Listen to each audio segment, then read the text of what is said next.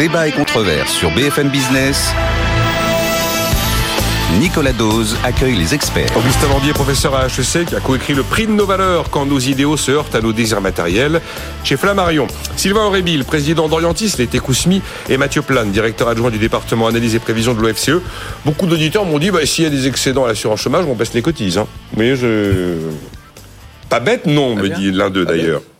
Il y a cet auditeur, s'appelle Jean-Paul, qui me dit, euh, vous êtes gentil, le chômage n'est plus un problème majeur, mais enfin, on a quand même 16,5% chez les jeunes. euh. Oui, donc c'est vrai. Donc le taux de chômage chez Ça, les jeunes est élevé, euh, hein. mais il est structurellement plus élevé parce que par définition, comme c'est des cohortes qui entrent euh, sur le marché de l'emploi, bah, ça prend quelques mois de, de, de trouver un, un job. Et effectivement, le marché français est structuré de telle sorte que bah, pour trouver un CDI, euh, ça prend du temps. euh, donc voilà, ça, un- il restera élevé, mais c'est bien qu'il diminue, bien sûr, et que les gens s'insèrent plus vite dans l'emploi.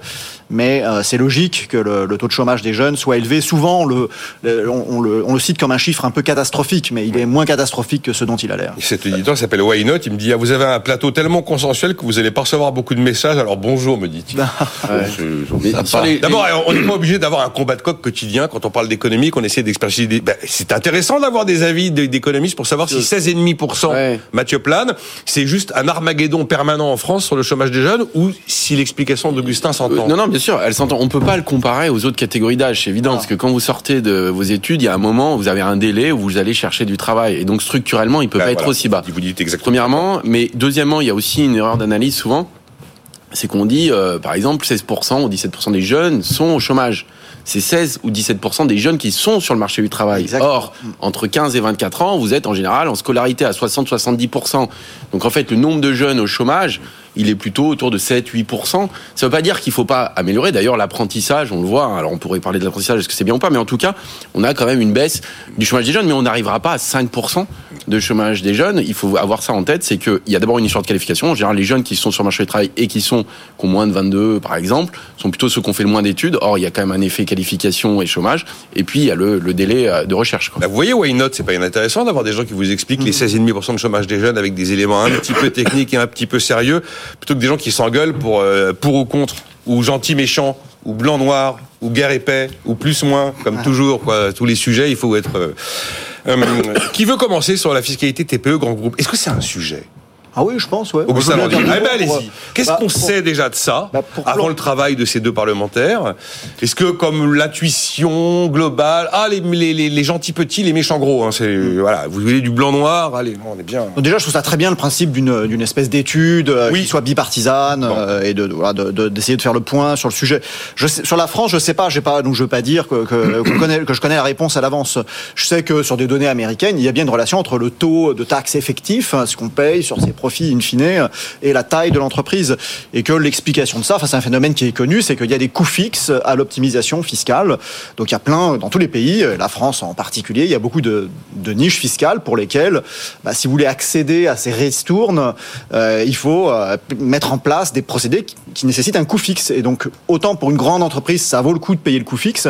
Pour une petite entreprise, ça va pas valoir le coup d'embaucher euh, deux personnes à plein temps euh, pour être sûr que vous avez accès à un peu de crédit impôt recherche, que vous optimisez les price transferts avec des filiales étrangères qui vous permettent de, de, de localiser les profits dans les zones où euh, le Ça scandalise tout le monde, faible. ça. hein. Même si oui, c'est légal, ça, scandalise tout le monde. peut-être, mais donc les, les et grands groupes le font. fiscale avec les paradis Ouais, mais ça, c'est- bon, ça le- reste un truc qui passe pas. Mais bon. Oui, mais bon, le système de taxation, il est basé sur la loi et donc Eh ben, on oui, optimise. oui. euh, Les prix de transfert, c'est pas uniquement avec les paradis, les Non, non, paradis non, fiscaux. je sais, je sais, je sais, Et vous faites ça avec l'Allemagne, c'est la même chose. Je sais, Et le de fisc vient vous chercher sur ces prix de transfert entre la France, l'Allemagne, le Royaume-Uni, les États-Unis. Arrêtez avec vos paradis Oui, fiscaux, ça n'a rien à voir. Bien. et puis il y a le, le niveau Bon, il faut qu'on s'engueule un peu pour faire plaisir à votre, Eh oui, on va votre faire plaisir à auditeur. Why Not Euh, Le- la quantité de dette aussi détermine finalement combien de- d'impôts on paye in fine, parce qu'il y a un traitement favorable au- au- au- à la dette. Euh, vous payez, euh, vous- vos profits sont calculés sur ce qui reste une fois que vous avez payé de dette. On sait que beaucoup de PME familiales n'aiment pas s'endetter par rapport à une grande entreprise qui, elle, se met un petit peu à la frontière de ce qui est supportable en termes de dette, et puis elle sait qu'elle peut restructurer. Euh.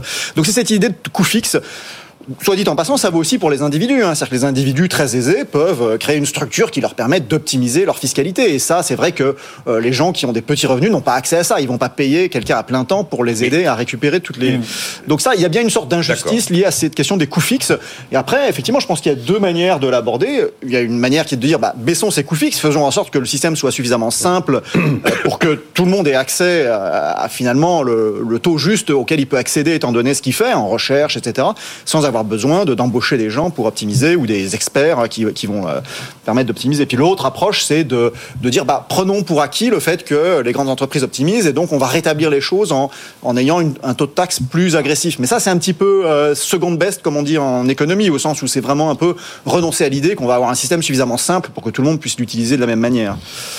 Sacré sujet. Hein. Ouais. Euh, Mathieu Plane, par rapport à ça, qu'est-ce que ça vous inspire Ça D'abord, serait- le fait qu'il y a un travail, euh, et notamment d'un... Bon, LFI anticapitaliste, oui, euh, il, paraît, il, est, il soupçonne d'emblée, mais Eric Coquerel. Mais il veut quand même savoir vraiment de quoi il en est, de quoi il en retourne. Bah, je- je trouve que c'est pas inintéressant euh, le travail. Je sais que le il y a eu un travail du Trésor euh, il y a quelques années aussi là-dessus, hein, donc c'est quand même quelque chose d'assez récurrent pour voir quel est le taux effectif en réalité hein, d'imposition selon la taille des entreprises.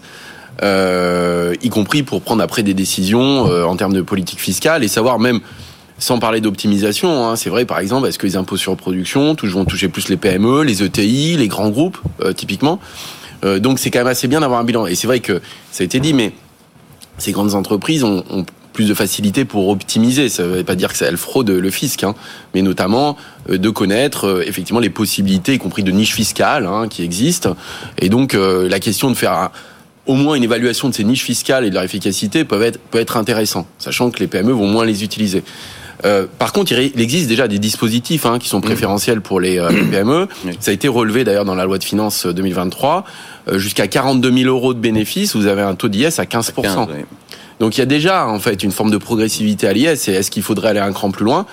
Euh, là-dessus Mais il y a déjà un traitement particulier. Par exemple aussi pour les jeunes entreprises innovantes, il y a une fiscalité particulière pour un certain nombre d'années. Donc on voit que le traitement euh, déjà sur la fiscalité de l'IS hein, est quand même un peu plus favorable aux petites entreprises qu'aux grosses, mais c'est plutôt sur le reste qu'il faudrait travailler, notamment sur la question des niches fiscales et voir, moi je dirais plutôt Mais- la question de leur efficacité. Quoi. Ah mais bah c'est encore des, des- euh, des histoires Sylvain de, on va créer encore des seuils.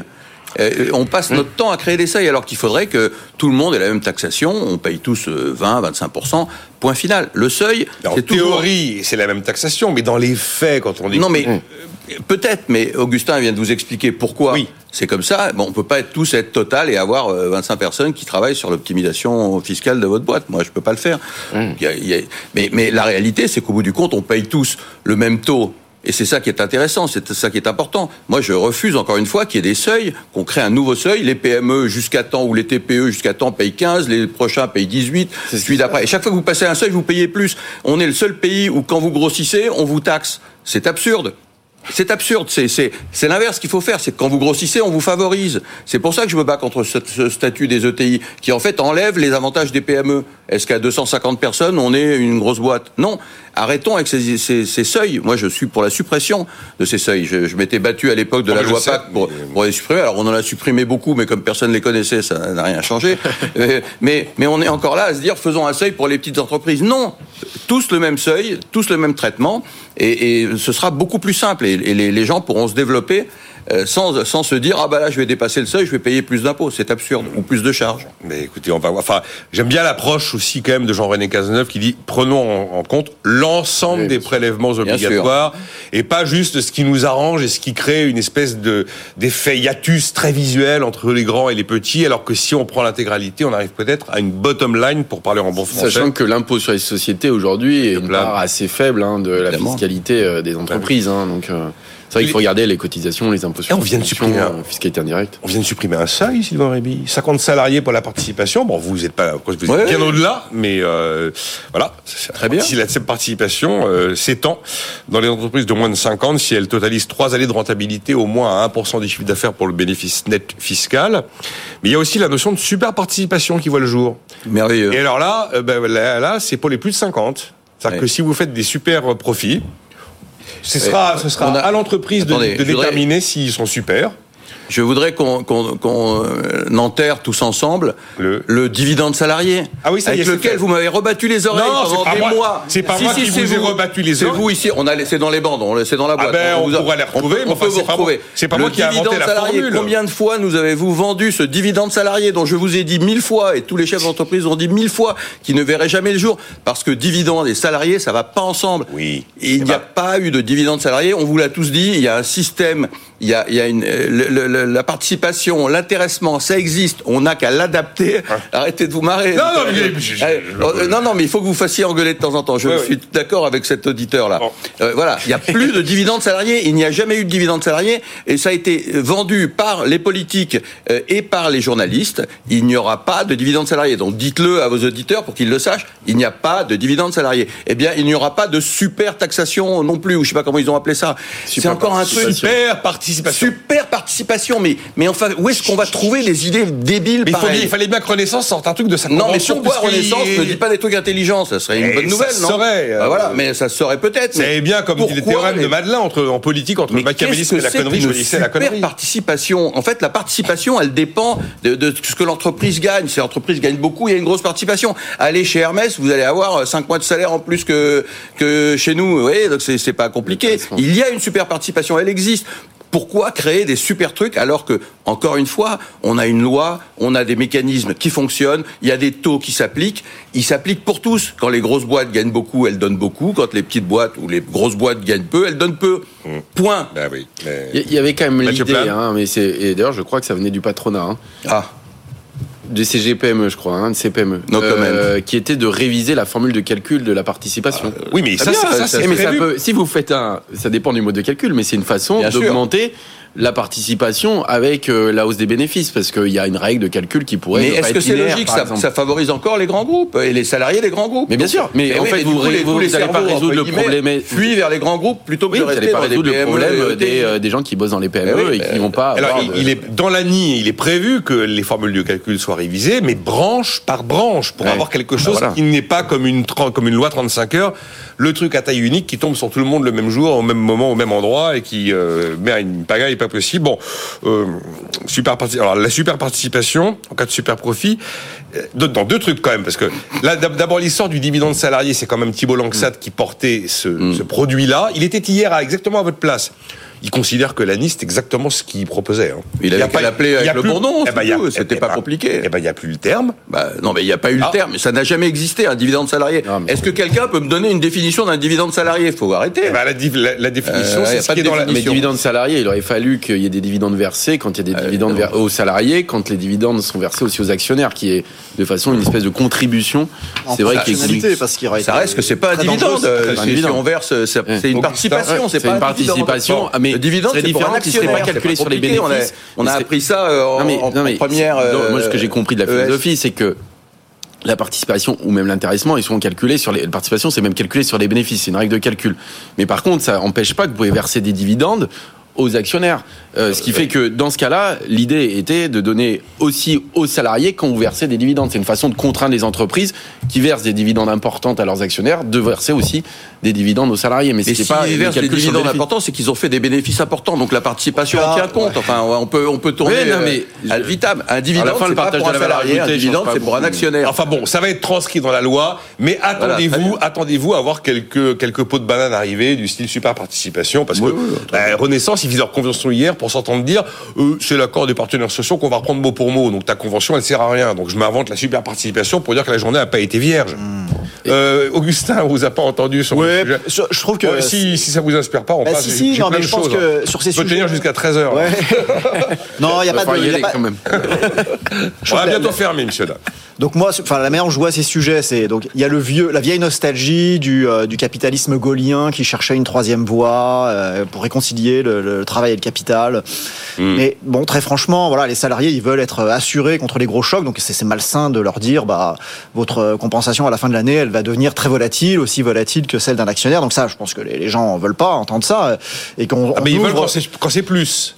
Oui. Et si vous donnez, si vous allez bien pendant 4 ans, qu'il y a du plus, plus, plus, plus, plus, tout d'un coup, il y a une très mauvaise année, il y a un, et, et il y a plus, ce il y a plus. zéro. Ouais. Là, ça si ça se difficile d'ex- salaire. Ben, alors, après, il y a l'inquiétude. euh, ouais, ils vont nous mettre de la participation pour plus nous augmenter. Et puis ensuite, je crois que tous ces mécanismes de participation d'intéressement sont aussi utilisés pour euh, créer une espèce d'épargne euh, Mmh. qui, euh, qui sont un peu euh, coincés en forme d'épargne, euh, qui facilite aussi Mmh. les, les anxiétés sur la retraite, enfin des- les débats sur, bah voilà, on peut transiter vers un régime où finalement le le, la- le, le- le système de retraite actuel n'est qu'une fraction finalement assez petite pour la classe moyenne de euh, du système total parce qu'il y a une épargne qui a été euh, organisée en quelque sorte. Mais voilà, je pense que c'est important quand même d'avoir un peu de doctrine sur qu'est-ce qu'on cherche à faire. Bon, pour l'instant, le travail, il cherche à être assuré contre les gros chocs économiques. Donc, euh, bah, c'est ce que fait le salaire. hein. Le salaire, ça a été inventé exactement pour ça, parce que les, les, les gens ont besoin de payer les factures à la fin du mois et d'avoir peu d'incertitudes. Qu'est-ce qu'on cherche à Et- faire à augmenter et le après- pouvoir d'achat des gens faute de pouvoir augmenter les salaires nets parce que les salaires pourquoi nets voilà sont donc fonctionnés euh, exactement donc ça c'est la deuxième chose donc ce gouvernement est très essaye par tous les moyens d'essayer d'empêcher les salaires d'augmenter mais bon les salaires ils augmentent partout euh, et- Ah, Vous pensez que c'est une méthode pour freiner les hausses Oh, je pense qu'il y salaire a une espèce d'obsession de trouver des mécanismes pour euh, maintenir les salaires sous le couvercle. Et, euh, Non, mais d'abord, les- c'est- les partenaires sociaux qui ont, qui ont euh, demandé l'augmentation de la participation et son application au moins de 50 salariés. C'est Enfin, ils ont reçu, ah ben, ils ont reçu une lettre de mission du Mais- gouvernement oui, oui. qui avait dit s'il n'y a pas d'accord, c'est je reprends la main. Bien sûr, bien sûr. Mais, Et ils mais- savaient très très bien que c'est ce qui allait arriver. Mais enfin, je ne crois pas du tout que la participation puisse remplacer le salaire. D'abord, la participation, elle est bloquée pendant 5 ans, par définition. Pendant 5 ans, vous pouvez pas y toucher, sauf catastrophe. Ou alors, vous achetez votre résidence principale, c'est Ouais, un peu de l'épargne forcée. Hein. Euh, c'est très donc- paternaliste. hein. Il y a une idée paternaliste derrière qui est de Oui, forcer les gens à épargner un peu. Oui, oui, mais enfin, bon, ça se débloque quand même assez facilement, parce qu'il y a beaucoup d'éléments qui vous permettent de, de, de débloquer euh, ces sommes de participation euh, en, cas de, en cas de problème, en cas de chômage, en cas de, départ de l'entreprise. euh, Si vous mariez, cas- si vous achetez si une vous maison, mariez, si vous achetez une maison, c'est que ça, si vous- ça, c'est très si un enfant a un enfin, il y, a- il y a- il y a mille façons oui. de, de retirer. Mais enfin, ça, ça n'est pas du salaire. Ça n'est pas du salaire. La prime Macron peut Se substituer au salaire, pas la participation. La prime Macron Oui, peut bien se sûr. Substituer au salaire. Ah oui, Évidemment. c'est ça le truc. Parce que la prime Ma- Ma- Macron, elle est annuelle, elle, elle est, elle est, elle est pas euh, Elle est déterminée, elle est, ouais. voilà. Donc, elle peut se substituer au salaire et c'est ce qui se passe Ouais. beaucoup cette année. Ah, mais- mais... la participation, non. Parce que la participation et l'intéressement, il y a quand même la notion de bénéfice derrière. Alors évidemment. qu'effectivement, la prime Macron, c'est censé être un complément de revenu, mais euh, À la main de l'employeur. qui est pas très contraint et ça dépend pas du tout de vos bénéfices. Et comme il y a une incitation fiscale forte, Évidemment. il y a- Et effectivement, c'est désocialisé et y Ouais. compris pour l'employeur et l'employé. Mm. Effectivement, quand Et ça s'inscrit dans le temps. Et si c'est pas encadré, il y aura forcément un mécanisme de substitution. D'ailleurs, l'INSEE l'a montré hein, déjà sur les premières années, ils estiment entre 15 et 40 les effets d'aubaine euh, euh, sur ce type. il a raison, de- Augustin. Il y a quand même cette petite musique qui consiste à mettre en place tout un arsenal qui va freiner euh, les Mais hausses de salaire. hein. Il faut quand même juste rappeler quelques chiffres là-dessus. hein. Je- je- le, le- si vous prenez la participation, l'intéressement, l'abondement et la prime Macron, on est à moins de 20 milliards hein, quand même par an, alors qu'on va verser euh, près de, alors je sais plus, je crois autour de 1000 milliards de masse salariale euh, globale. hein. Ce qui veut dire que ça reste Ça quand même ces ça la marche, 2%, c'est 2% des revenus du travail. hein. Donc euh, il peut y avoir des- de la substitution à la marge, mais c'est pas, il faut pas compter là-dessus. Pour avoir une substitution globale euh, aux évolutions euh, salariales, hein. en tout cas, c'est quand même, ça reste euh, relativement limité en France. Moi, je pense que dans le partage de la valeur ajoutée, aujourd'hui, le problème aussi, il est que la valeur ajoutée augmente assez peu et que quand vous regardez globalement, si vous voulez aussi redistribuer plus, il faut aussi qu'on ait plus d'activité, plus de croissance, mais ça pose la question aussi de la transition écologique, d'autres choses. Mais effectivement, les niveaux de vie augmentent parce que vous avez de la croissance, euh, premièrement.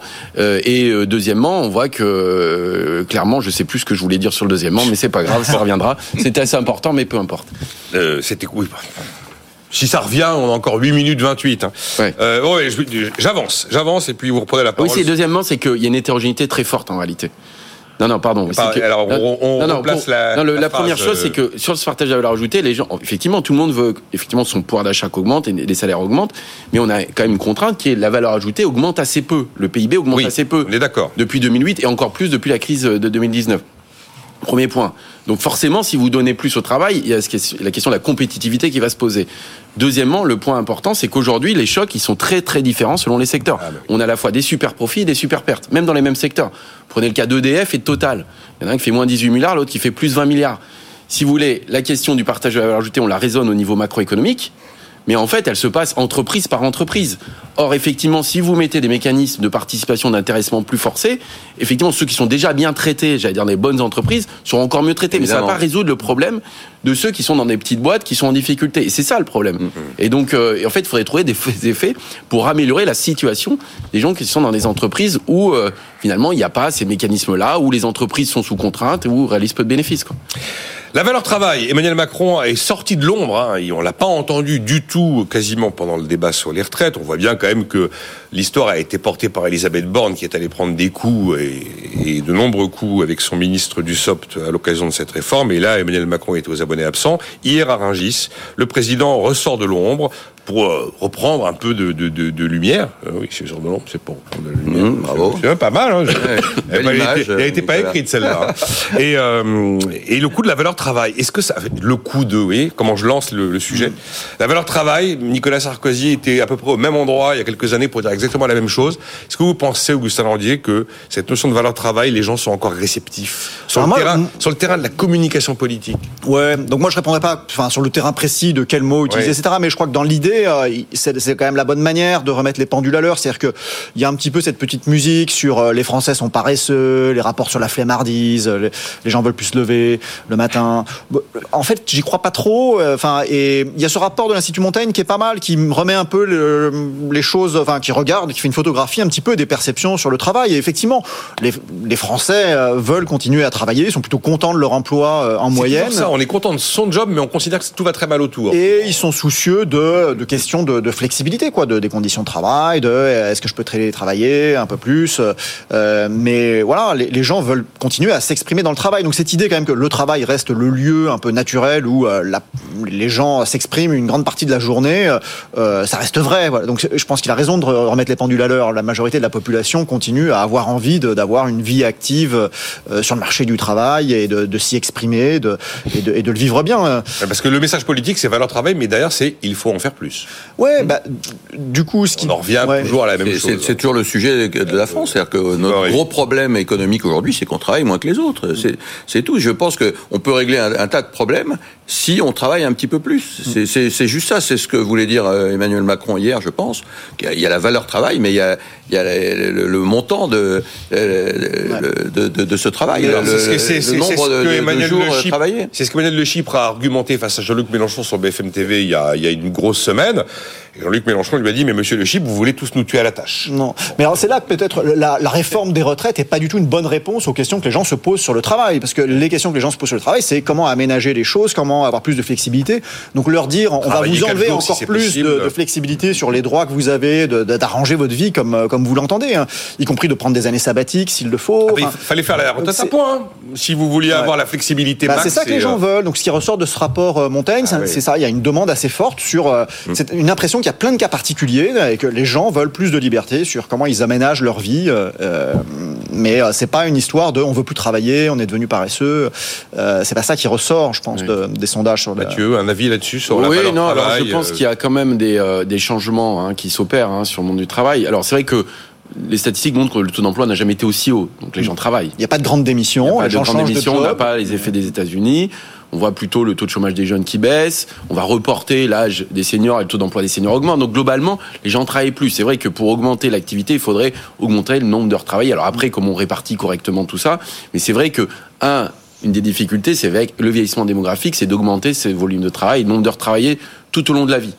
Et ça, c'est important. Mais c'est comment on organise, en fait, ce travail tout au long de la vie? Parce que si on doit travailler plus longtemps, c'est effectivement avec aussi des aspirations nouvelles, hein, des jeunes générations euh, notamment, mais aussi avec le développement du télétravail, euh, de, du, de la meilleure réconciliation entre vie privée et vie professionnelle. Donc tout ça doit être pris en, en compte. Je ne crois pas que les gens ne veulent pas euh, travailler. C'est comment on organise mieux ce travail tout au long de la vie, de le rendre acceptable et assez émancipateur aussi. Parce que la question, c'est aussi d'évoluer tout au long de sa carrière et de pas rester au plancher, se lever tous les matins. C'est dommage en disant... que ce débat n'ait pas accompagné celui de retraite. Mais oui, c'était le vrai débat. Il n'a pas été posé. Comme mais bien sûr, parce que je ne crois pas que les gens soient opposés sur le fait de travailler Ouais. plus longtemps, voire Mmh. d'améliorer leur situation. Tout le monde sont plutôt d'accord. Les gens sont pas feignants, je suis d'accord. Mmh.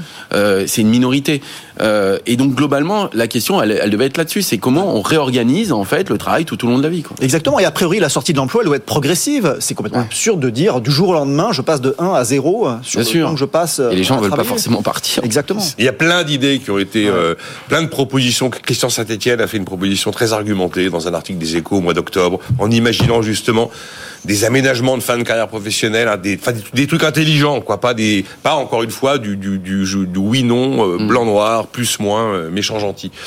Vous sentez, Sylvain Aurébi, euh, la relation au travail qui change, vous? Parce que Ah, c'est, une vraie tendance. euh, Ah, mais... mais- bon, entre entre le, le, le lyrisme des des DRH qui vont vous expliquer que euh, l'actif d'aujourd'hui n'est plus l'actif d'hier, qu'il veut de la quête de sens, de la vie professionnelle, vie perso, qu'il veut de la semaine de quatre jours. Non, mais on en a parlé. euh, on en a parlé ici euh, après le Covid.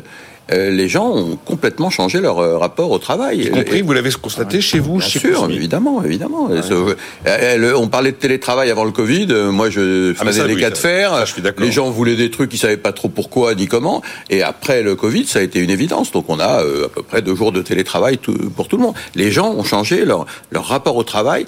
Les gens ont changé leur rapport à, à leur vie quotidienne. C'est-à-dire qu'ils veulent plus vivre dans des grandes villes. Ils s'échappent dès- qu'ils peuvent. Ça n'a pas été Moi, un je- je vois- phénomène aussi fort que ça. Ben, L'exode bah, urbain, euh, bah, quand vous en parlez aux enfin, professionnels je- de l'immobilier, ils vous disent oui, on, là, on a vu des. Mais Bah, il y a des, on, Bah, on change d'une grande ville à une petite ville. C'est pas de l'exode, on va pas vers la campagne, mais on change de ville, on change de mode de vie. Bien sûr, il y a eu une- un énorme changement et qui va, qui va perdurer. Euh, les gens ne reviendront pas en arrière. Donc euh, c'est sûr que le, le- le- la relation au travail, elle est complètement différente euh, de, de celle qu'elle était en 2019. Euh, Après, il faut Mathieu avoir en tête ça, c'est que la, la, la structure de la population active a beaucoup changé. C'est-à-dire qu'il y a, je regardais ça dans les années 60, il y avait moins de 10% des actifs qui étaient des actifs qui faisaient des études supérieures.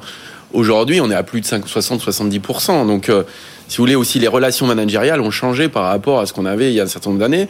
Et puis, euh, il y a la question de la quête de sens des jeunes, la question de l'écologie autour de ça, du télétravail. Donc, c'est vrai que finalement, cette crise Covid, plus crise énergétique, elle crée des ruptures, y compris sur le monde du travail. Et je pense qu'il faut repenser euh, tout ça euh, avec ces défis-là. hein. bon, on a fini. Euh, J'avais plein de questions encore, mais. Et on avait plein de réponses. oui. Bah oui, oui. Non, non, mais allez voir quand même si ça vous intéresse. Il y a un cas d'école de l'inflation. Quand on prend, enfin quand on prend des décisions mais qu'on les pousse trop loin, eh ben on, a automatiquement euh, une sanction derrière. C'est le cas de la Hongrie. hein. Quand vous montez vraiment les salaires, notamment le salaire minimum, mais plus que de raison, quand vous euh, augmentez les pensions de retraite, quand vous décidez de baisser mais de manière excessive l'impôt sur le revenu et qu'en plus vous décidez de bloquer les prix, les prix de l'énergie ou les prix alimentaires, et ben derrière l'inflation explose et la Hongrie est à 26%. C'est intéressant d'aller voir le cas de la Hongrie. Oui, Euh, pas, pas uniquement économiquement, oui. on peut le regarder. Oui, regarder du- oui. politiquement aussi, Oui. peut-être lié l'un à l'autre. hein. Oui, oui, je suis d'accord. Oui, Voilà. les décisions sont pas toujours euh, extrêmement Auguste- éclairées. hein. Augustin Landier aujourd'hui, Sylvain Aurébi, Mathieu Plane. Rendez-vous demain à 9h.